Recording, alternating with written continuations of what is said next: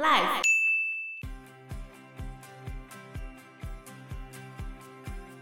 在查票的时候，有看到受害女性身旁有一个男子，可是并没有发现他对那个女生施暴，也没有接获到其他人通报。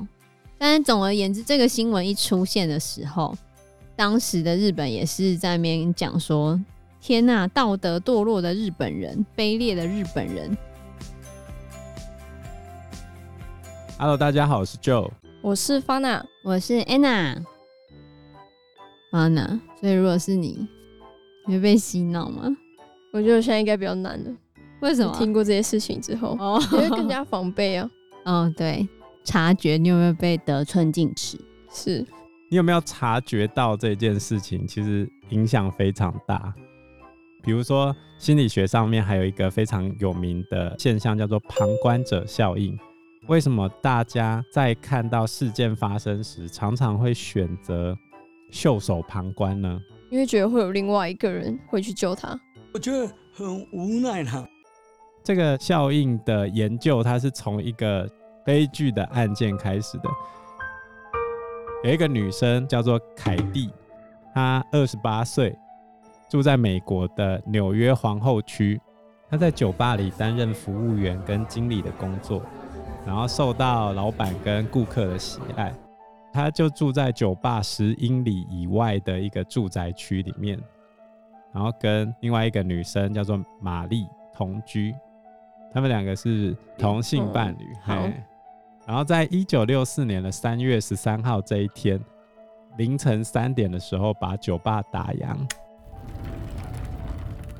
坐进他的汽车，准备开车回家。他不知道的事情是，有一个男子叫做莫斯利，他想要杀人，正事不干，专搞这种鸟事。当天正在四处寻找杀害的对象，然后结果莫斯利发现凯蒂走出酒吧之后，就开车尾随，一直尾随到凯蒂把车停好之后，从停车场走出来，走上一小段路，回到他的住宅的时候。凯蒂终于发现有人跟在后面，嗯，然后加快脚步，准备要冲回家。这时候莫斯利也赶快冲上去，结果嘞，莫斯利抓住凯蒂之后，往他的背部刺了两刀。被刺了两刀之后，凯蒂开始挣扎呼救。这时候，在对街的公寓上有一个男人大喊：“别骚扰那个女人！”然后这个喊话的先生这时候不知道凯蒂已经被捅了两刀了。他以为两个人是吵架的情侣，莫斯利担心邻居会把他认出来，所以赶快跑走，跑回车子上。可是这时候凯蒂已经被捅两刀了嘛，这时候还不算致命，所以他准备慢慢走回公寓。但是因为中刀的关系，所以他变得越来越虚弱。然后于是他只好在距离公寓两个门口的门厅这边避难，休息一下，然后准备继续走回去。这时候莫斯利并没有离开。他在车子里面等着，想知道有没有人去报警。等了几分钟之后，根本没有警察过来。于是他又走下车子，他就在每一栋公寓的入口那边找凯蒂到底跑去哪里了。发现凯蒂之后，他又走上去再刺他一刀，然后还性侵他。结果楼上有一个邻居被吵闹声吵醒之后。往下面看的时候，他看到正在发生的事情，但竟然没有报警，也什么都没有说。等警察来的时候，莫斯利已经跑走了，然后凯蒂死了，干不了什么好事。后来有一个记者花了三天访谈邻居，然后他就在《纽约时报》看了这个头版头条，说长达半个小时，三十八位为人正派、奉公守法的皇后区市民。目睹凶手尾随三度刺杀一名女子，攻击发生的时候竟然没有人报警，只有一个目击者在女子死亡之后才打电话。他为什么没有报警？就是因为他觉得会有其他人帮他吗？其实这个故事是假的。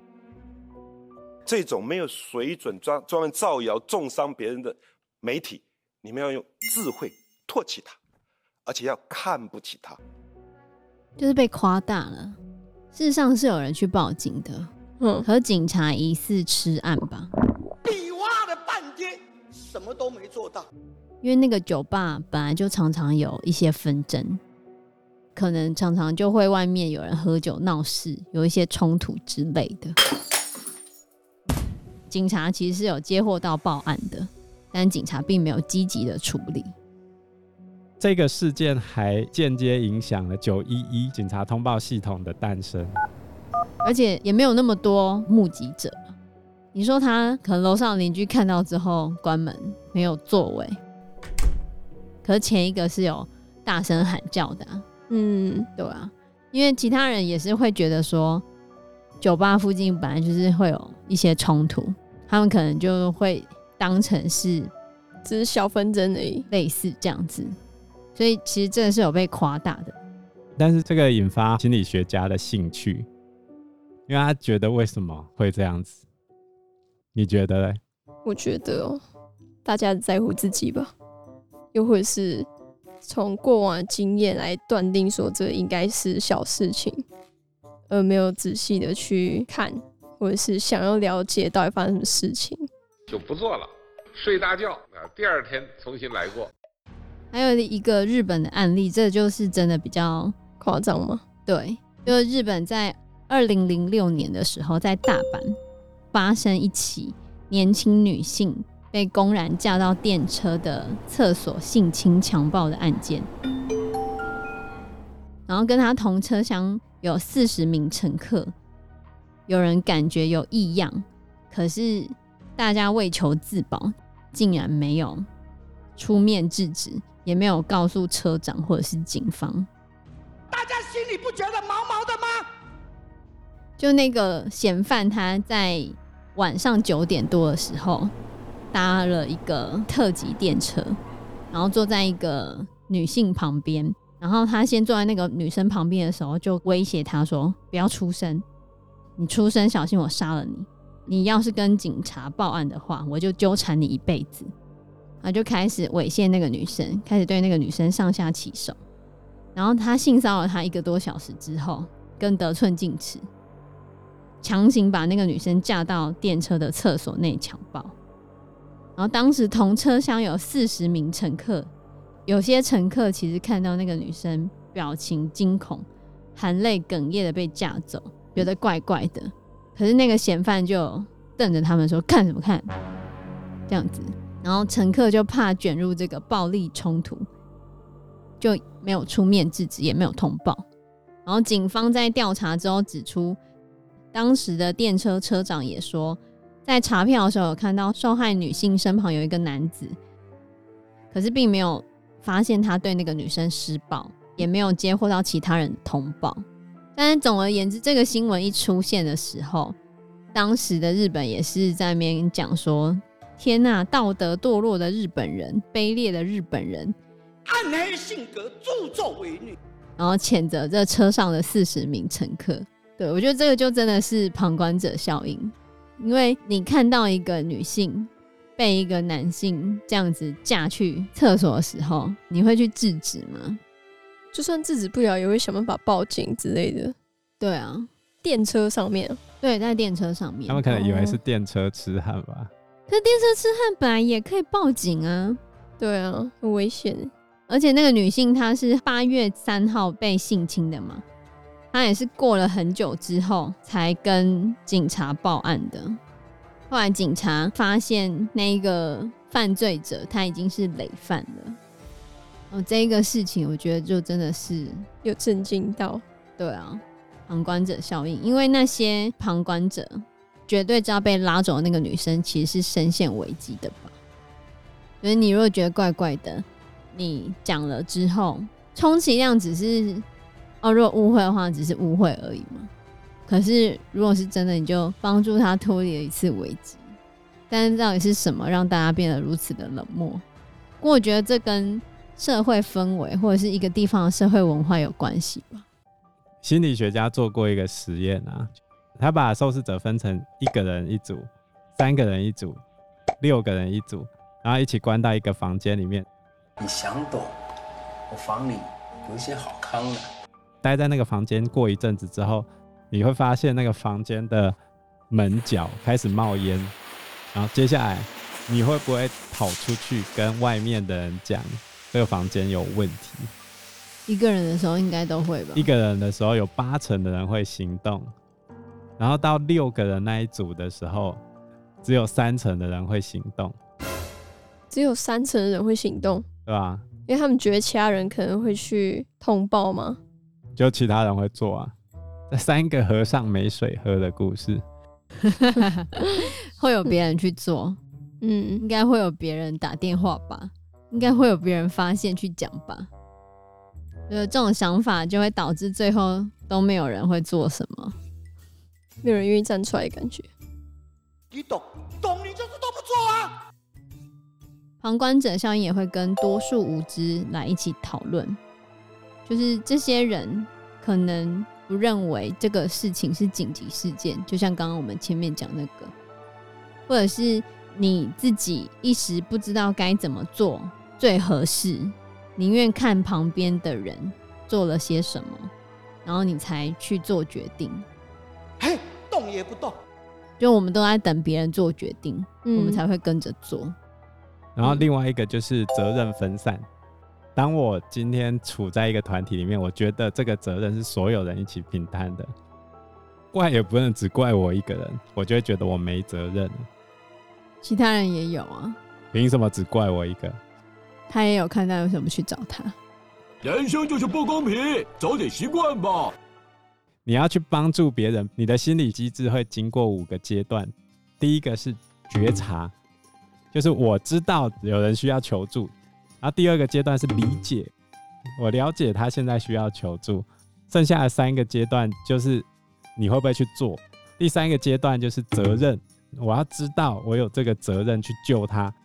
当我只有一个人的时候，那就一定是我的责任，我就一定会行动。那再来判断，判断说你觉得自己有没有能力可以去救别人，然后在能力不足的情况下，你要去找别人来救他，然后最后才是去做行动。所以问题就出现在责任、判断跟行动这三个环节。为什么最终促使这个人不去做任何的事情？就责任分散吧。你觉得别人会做？现在火烧到屁股了。责任上面的问题就是责任分散嘛。然后在判断上面的话，就是如果你要增进一个人去救人的几率的话，你必须给他训练。举例来说，护理系的学生。在遇到有人受伤的时候，他会比较倾向冲出去帮忙。也就是说，有受过 CPR 训练，或者是其他急救训练的时候，在遇到需要帮助的场合，他们也会比较倾向做出这些救助的动作。最后一个是行动的部分，就是因为你去帮助别人，如果这个人是假的，你会怕自己被笑。哦，是。你要马上关起来。假的，这叫做观众抑制效应。为什么国王总是发现不了自己没穿衣服？因为大家都称赞他很好看。为什么其他人都不跟他讲？因为我会怕讲出来会被其他人笑。哦，我是笨蛋，我才看不到国王身上没穿衣服。对，全部都是笨蛋。那其实，在社会学的理论上面来讲的话，就是。人会去寻求成本最低的一种方式来解决问题。当人很多的时候，我归起来，什么都不做，对我而言成本最低。你就躺下吧。对啊，可是会有人去做。可是反过头来说，如果今天大家都在看我的时候，我去做，反而是对我成本最低的事情，因为我知道大家都在注目我，所以我必须在别人面前表演，所以。在社会学的结构里面，就是你就会在乎自己在别人眼中的表现嘛，嗯，然后从这个角度来寻找对你而言付出的成本最低、效益最高的方式，这是社会学的理论。那总而言之呢，要怎么克服这种旁观者效应呢？觉得很难呢。我也觉得，以在教育现场上来说，我觉得很难。浪费多少时间把我们自己的发展像裹小脚一样裹起来？怎么会很难？明明就很难，因为那也跟社会氛围有关，对不对？对，而且我觉得需要训练是真的。举例来说，像每次看到那种霸凌的事件，嗯，对不对？为什么常常好像他们就会看着那个事情发生呢？然后也不会有人来说，因为怕自己也会成为受害者。对啊，但是需要训练是真的，因为也有一些老师，就是他们会在一开始就先一直告诉学生遇到怎样的情况要来跟我们说，就把可能会遇到的哪些情况都说明。有这样子教的班级的孩子，会比较高的几率会来跟老师说。可是如果一开始没有讲的话，没有训练的话，他们就不会讲。就是这么简单。除了这个之外，还有另外一本书叫做《为什么好人总是袖手旁观》，里面有提到三种突破旁观者效应的方法。第一个是你需要有人际连接，比如说今天我们去参加一场球赛，比如说你支持象队好了。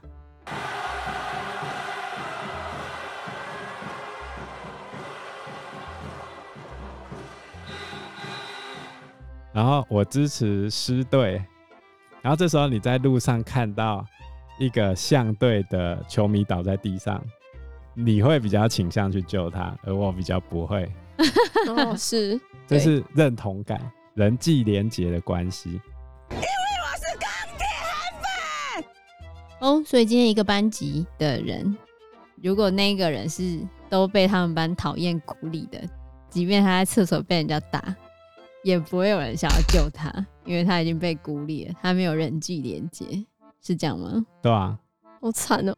然后第二个就是责任感啊，这个责任感可以来自于很多面向，比如说你曾经受过训练，也有可能会让你产生责任感。举例来说，地震的时候你会先看谁？老师啊，对，哎呀，就是这样啊。之前有一个案例就是。加州在一九八九年发生过大地震，然后大家都看着教授要等教授发号施令，结果这教授很好笑，他大喊说：“我是纽约人。” 纽约没有地震带，美西才是地震带。然后这时候所有人不知如何是好，有一个学生突然大喊：“我是加州人，赶快躲到桌子底下。”所有人就躲到桌子底下，他没有活下来吗？哦，那好，那好。然后最后一个就是你要有公众的自我意识。简单来说，就是我刚才讲的，你必须要随时知道别人都在看着你。只要你知道别人在看着你，你就会比较破除这个旁观者意识，因为你会觉得我躲到人群之中是没人看着我的，这样我就没有责任了嘛。嗯可是，如果今天大家都看着你了，当你觉得大家都看着你的时候，就比较容易伸出援手。就好像你跟你朋友在一起的时候，比跟陌生人在一起的时候，你伸出援手的几率会比较大一点。其实还有一个就是，你知道有旁观者效应这个效应的存在，你就不会旁观了。是吗？可是我觉得这 在学校里面操作都操作不起来。举例来说。那小孩，他们就都看到那边有垃圾，就永远不会有人去把它捡起来啊！你也没捡，我也没捡，老师骂都是骂大家啊。垃圾没有威胁啊，那是鬼丢的啊。对，所以大家一起被骂啊。对啊，就我就没有责任啊。对啊，所以我觉得这个这个 啊，在校园里面哈哦。学生都旁观者，都把旁观者效应，全部所有的事情到最后都是鬼。没有垃圾谁丢？是鬼丢的，对不对？每一间教室都一堆鬼，好可怕！而地上一堆垃圾，没有人要捡，谁丢的？每个都说不是我，哦，都是鬼。有啊，每个班都一定会这样啊，都鬼丢的。对啊，到最后怎么办？老师见，好惨的。那看见同学做坏事的时候该怎么办呢？看见同学做坏事哦，比如说看到别人在霸凌另外一个人吗？对啊。有些太严重的，就一定会有人去跟老师讲，又或者是老师可能进来发现场面有点尴尬。因为我们班就有一个人比较会霸凌另外一个人，他可能就不会怕老师啊，就可能还是会在老师上课的时候呛他，还是干嘛的。这时候老师就会发现异状。然后可能就会问其他人说有没有发生什么事情，然后这时候才揭开这件事情。可是其他人不就都旁观吗？看着那个人一直去霸凌那个同学。对啊，但比较聪明的人就会私底下去找老师啊，然后老师就会知道怎么保护这些来跟他说的人，所以还是会有，对，还是有人站出来。如果被霸凌那个人他就真的很讨人厌、很边缘的，还会有人站出来吗？可能就觉得是他自己的问题。啊，好惨啊！要看他怎么样被霸凌吧。如果真有动手之类的话，那就真的必须得讲。但如果只有言语上面的话，大家可能就会觉得还好，就没有造成很大威胁，没有造成身体上的伤害吗？对，因为毕竟是最原本的那个人先白目的，造成另外一些人来霸凌他。一个白木被砍倒在地上，就不救他吗？所以就是要等到真的造成有威胁的时候，我们才会去讲啊。也许他这辈子就是那样子，心理破碎、欸。白木哎、欸，可是白木通常不是心理建设都很好吗？感觉比较不玻璃心，对对对对对。你这样讲也对啊。是吗？就是因为他白木，所以他才无法感受到他讲这个话会对别人造成这样的困扰。对，所以别人这样对他，他也不会怎样。对他觉得没差，是这样吗？是啊，很多白目都这样吧。哦，很多白目大概就是没有办法理解，他才会做白目的行为。对，是这样吗？应该吧。这样有训练起责任感吗？没有办法，还是要还是要花一点力气的，就是多方尝试。嗯，那我们今天的节目就到这个地方喽。谢谢大家，谢谢大家，谢谢大家，拜拜，拜拜。